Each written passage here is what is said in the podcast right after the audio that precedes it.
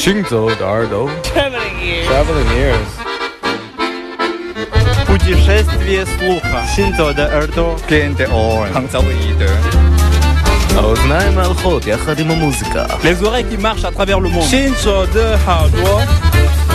行走的耳朵，行走的耳朵，你可以听见全世界。行走的耳朵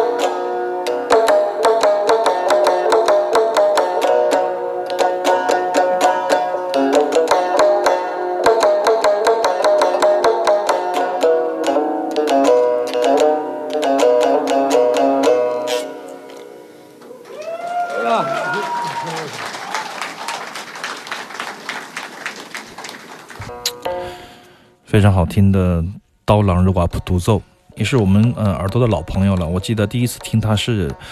多年前的乌鲁木齐的八音盒音乐节上的他的表演啊，当时他是跟马木尔一起合作，马木尔在后面帮他做一些打底的噪音。听了他多次，这一次是我在新疆乌鲁木齐的西游客栈、西游声场，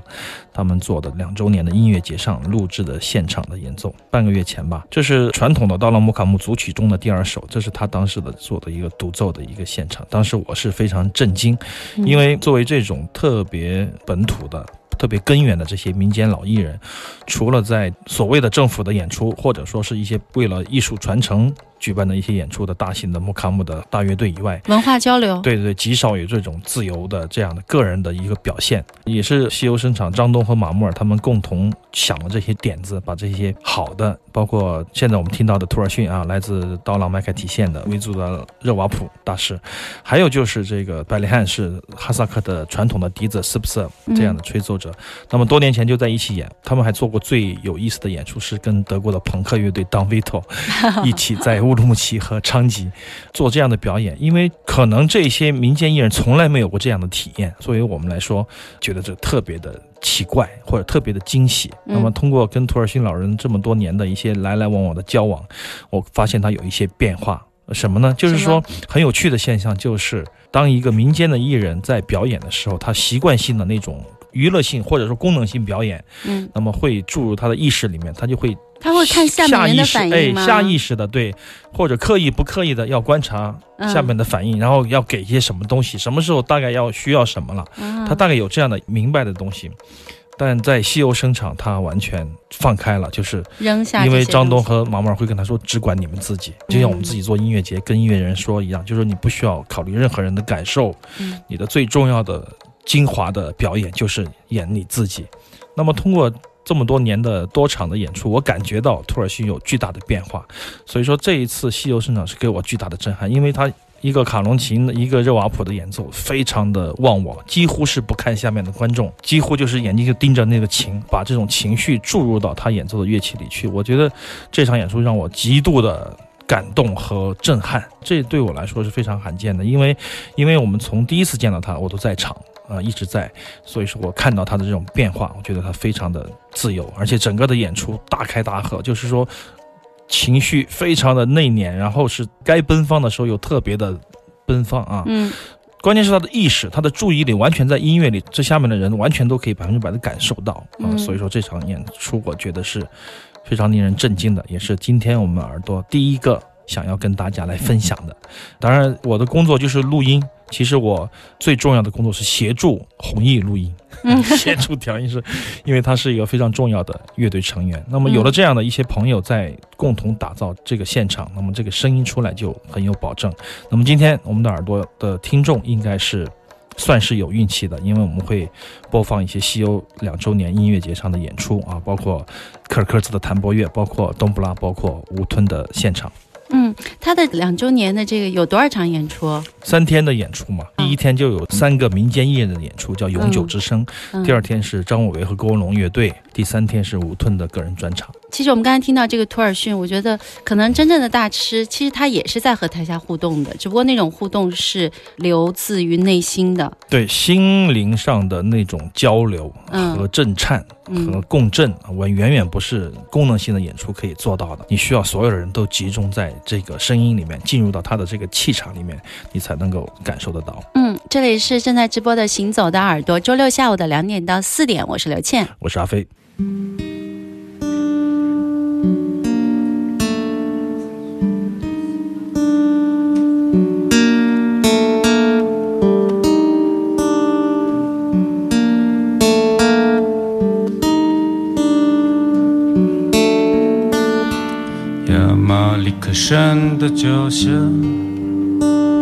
了两个喜欢唱歌的姑娘，她们搭起了一间小木屋，睡在铺满树叶的石头上。亚马里克山的脚下，这两个喜欢唱歌的姑娘。彩虹是他们的美梦，他们的头发，彩虹是他们的美梦，瀑布是他们的头发。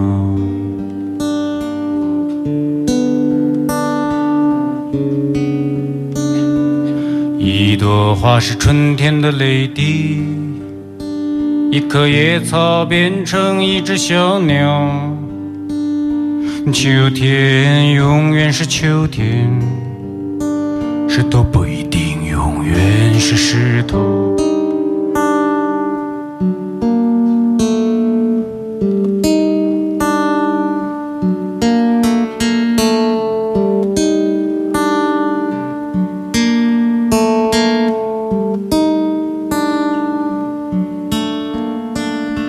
夜空下的山岗上，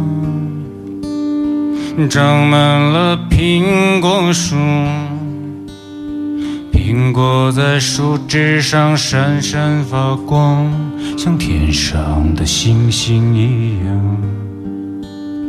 当天录了几个版本，这个跟调音大佬弘毅啊张弘毅他混了三个版本让我听。其实我听来听去，我选了一个就是混响最不强悍的版本。我个人觉得吴吞的声音，它就应该是沙漠蓝调，就应该是乌鲁木齐矿务局的干燥的感觉。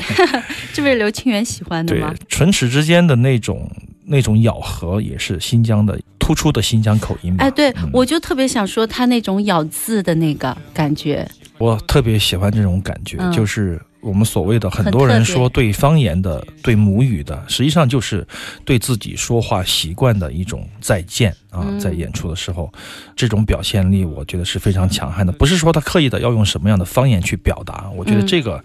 其实是最不重要的。就这层皮，我觉得对对对，那嗯，那个声音就归到鼻子那里有一点，因为他平时是这样说话，他是一个非常简单干净的，他就是用这种方式来沟通的。那么嗯他的歌里面也是采用这种方式，我觉得是特别好，他很自然的流，非常自然，而且让我觉得这一场演出，我觉得是非常完美。如果我们要说要挑个刺什么的，你会觉得现场的有时候歌手的音准，因为反送啊、监听啊、现场状态啊，偶尔会飘离一点点这种调外、调上、调下的，但是总会走回来。但这种感觉，我觉得就是现场的感觉，是现场独一无二的，有一点偏差的音准的感觉，而且它突出的就是这种偏差后面的准确、准确的表达。自然情绪的流露，所以说我觉得这场演出非常的精彩。那么首先听到的是吴吞两个爱唱歌的姑娘，那么在吴吞的歌曲里面那种意象，实际上你是可以详细的、可以非常直接的把握到这种在新疆的汉人的这种历史结构，你会看到很多风景，你会听到很多你平时听不到的这样的腔调。那么吴吞最重要的部分就是他的诗和他的琴，这次我感觉就是都有特别极大的进步。那么在演奏上面，我发现他的一个技巧，而且他是一个特别能够控制琴的人。听了这么多民谣歌手，特别是华语的民谣歌手吧，嗯我个人觉得吴吞是最接近我对一个游吟诗人的完美想象的这样的一个人，属于他的时代来了。我觉得，虽然说在节目里我们播送那么多年啊，包括他前些年在书店的现场，舌头的对对对，好多。但是这一次在西游的客栈，我觉得非常非常的完美。嗯他的完美就在于这一个干干净净的人，这一个非常善于表达，但是却又不善于表达的这么一个新疆的汉子。我给张东写了一篇观后感，就是说矿务局子弟，只是吴吞一个人处在台上，一口皮鸭子，一口 伊利特，一口娃哈哈，就掏你的心，掏你的肺，掏你的眼泪啊，大概就是这样的感觉。非常非常完美。当然，这节目时间有限，我想每一节我们都选一首这个嗯西游的现场录音跟大家来分享。嗯这也是张弘毅在飞机上他就不停的混音，哪怕他不在乌鲁木齐，在青岛的时候，他说我要回去混音，他 很喜欢这几天的演出啊。嗯所以说这个版本我觉得是最能够表达吴吞的，也能表达我现场的心情的一个版本。会不会是因为他回到自己的家乡了，回到主场了？对，而且他很少在新疆演出，这场演出我觉得是非常重要的。而且你知道，他这样的一个铁汉，能够最后在一首哽咽的、唱不完的一首歌结束他的演出啊，说明这一次是确实是非常重要。稍后的一些八卦，我们待会儿再聊。